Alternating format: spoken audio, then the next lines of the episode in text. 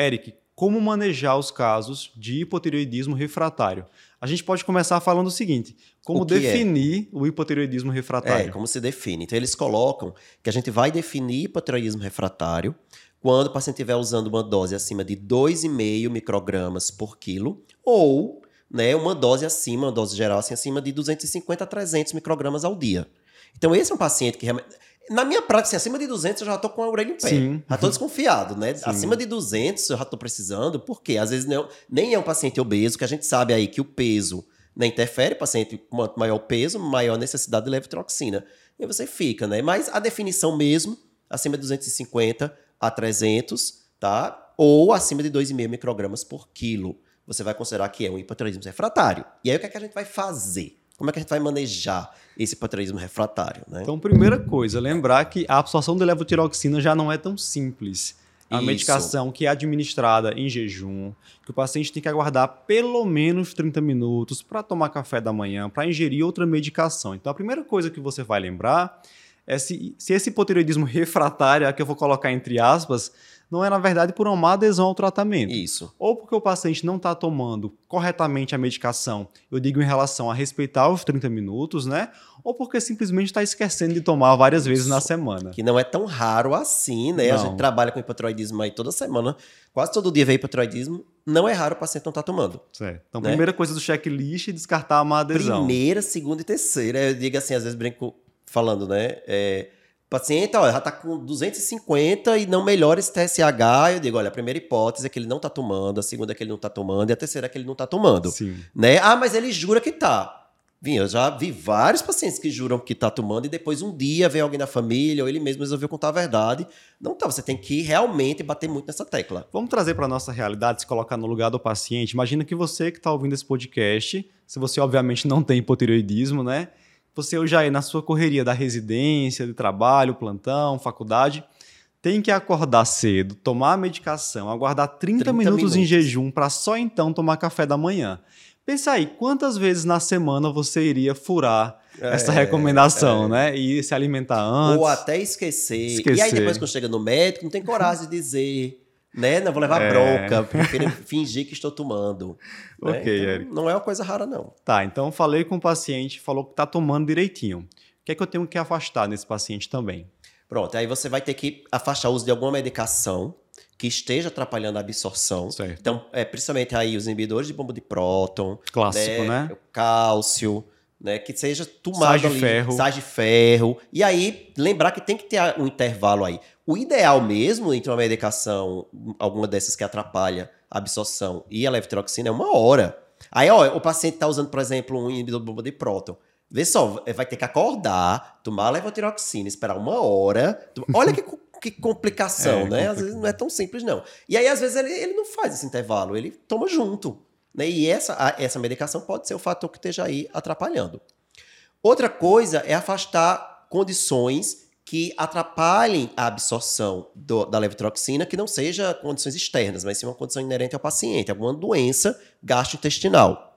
Seja algo gástrico, que esteja diminuindo aí a secreção de ácido clorídrico, como a gastrite atrófica, porque a presença de ácido clorídrico é importante para que as formulações que a gente tem disponível no Brasil seja absorvido. E a gastrite autoimune vai ser mais comum no paciente com Hashimoto? Isso, então uma anemia perniciosa, por exemplo, aí, aí você vai ter anticorpos contra ali a, a, as células parietais do, do, do, do, do epitélio gástrico, vai causar uma gastrite autrófica e o paciente não vai conseguir absorver por não ter ácido clorídrico. Certo. Ou até infecção por Helicobacter pylori também pode dar uma gastrite ali atrófica, uma diminuição de secreção de ácido clorídrico e atrapalhar. Então, tem que ser investigado, vai ser uma endoscopia, avaliar ali se tem alguma alteração gástrica. Okay. Outra coisa, desabsorção intestinal. Então, alguma doença desabsortiva.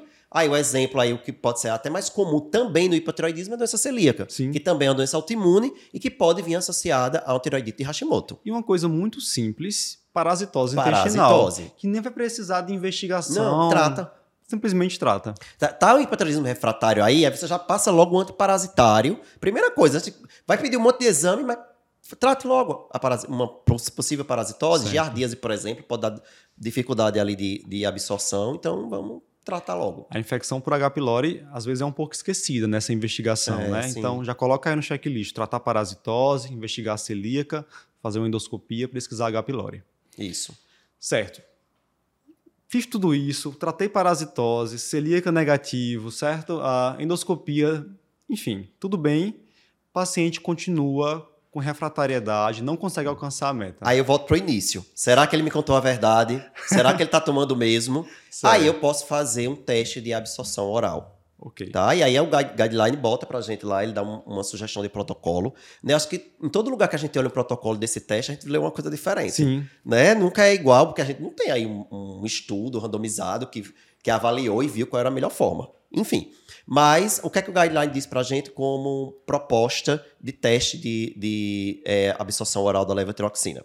Então você vai pegar esse paciente e vai dar torno de mil microgramas, ele bota até que pode chegar a 1.500 microgramas de levotiroxina de uma vez.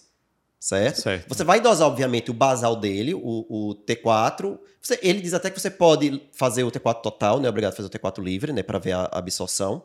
Você dosa ou o T4 total livre, ou os dois, e o TSH. Né? E após fornecer a levotiroxina oral nesta superdose, você dosa de hora em hora, você pode fazer até 4 a 6 horas, ficar dosando de hora em hora, né, a função tiroidiana, T4 livre ou T4 total e o TSH. E aí, se o paciente, né, tiver algum problema desabsortivo que você não conseguiu diagnosticar, assim, você investigou no diagnóstico, mas pode ser ainda que não esteja absorvendo. Né? Se ele tiver um, um, problema desabsortivo, não vai haver aumento do T4 livre ou do T4 total e não vai haver queda do TSH. Certo? Ok. Se o paciente estiver absorvendo muito bem, vai aumentar. O que seria o ponto de corte que eles trazem para a gente? T4 livre, se aumentar duas a três vezes. Então, por exemplo, T4 livre é, do paciente era, sei lá, 0, 1, um, 1, um, hum. Ficar fácil. Aumentou para 2 ou para 3, né? Aumentou no mínimo para 2, você pode considerar que absorveu. Né? Se usar o T4 total, ele fala em você avaliar um aumento de 50% da, do nível que estava basal. E o TSH, uma queda de 40%. Então caiu acima de 40%, deve ter absorvido. Certo? certo? Então são parâmetros práticos que eu posso utilizar. Né? E aí, é, é, dando exemplos aqui, a gente já internou algumas vezes lá no Hospital das Clínicas paciente para fazer teste. Esse teste sempre absorveu. Certo? Todas as vezes era má adesão do paciente. Eu não lembro de nenhum que a gente tenha feito. Na verdade, teve um paciente gestante, inclusive, que já estava com mais de 300 microgramas e o TSH dela alterado, ela jurando que usava. E aí foi no dia fazer o teste, foi lá no hospital, tomou, é, acho que a gente deu mil microgramas, se eu não me engano, aí começou a passar mal. Né? Na hora, assim, deu uma palpitação, cardíaca, corre com ela, vai para aqui, vai para lá, foi, pra, foi parar na emergência obstétrica essa paciente. E o T4 livre dela foi lá para cima. Aí ela, depois de, do teste, ela é, é, é, falou pra gente, é, eu realmente não estava usando. E é surreal, você imaginar que o paciente vai submeter a esse é, teste sabendo que não está tomando a medicação. Isso, né? e ela estava grávida. A gente explicando, ela vendo a gente tenso com o TSH dela que não melhorava, e falando das, das complicações obstétricas que isso poderia dar. Teve outra paciente também, que veio encaminhada de outro serviço, pediu para ir para lá para a gente fazer o teste, e ela sempre T4 livre baixo, T4 livre baixo, T4 livre baixo. Não era só TSH alto, não. Era hum. vivia em patriotismo franco. Ela já usava quase 300 microgramas ao dia. E aí foi explicado a ela que ia fazer o teste. Foi explicado a ela qual era o objetivo do teste. Ela, no dia que chegou para fazer o teste, pedimos o basal, fizemos a, a, a, superdosagem. Quando chegou o basal, antes a gente ver o, o resultado pós o, a, a, ingestão da levotiroxina, já estava completamente. No, não era normal, não já estava, assim, limite superior para cima do T4 livre. Por quê? Porque naquela, ali, quando ela viu que ia fazer um teste, ela resolveu tomar. tomar. Então, aí ela disse, não, é porque realmente eu não tomava antes, quando a gente questionou e mostrou os resultados. Então, assim, é muito comum o paciente dizer que tá, e você vai, investiga, investiga, investiga, e no final não estava tomando. É isso que eu digo. Ainda é sempre a primeira, segunda, terceira hipótese. Certo, muito mais frequente do que é... condições raras, né? Exatamente.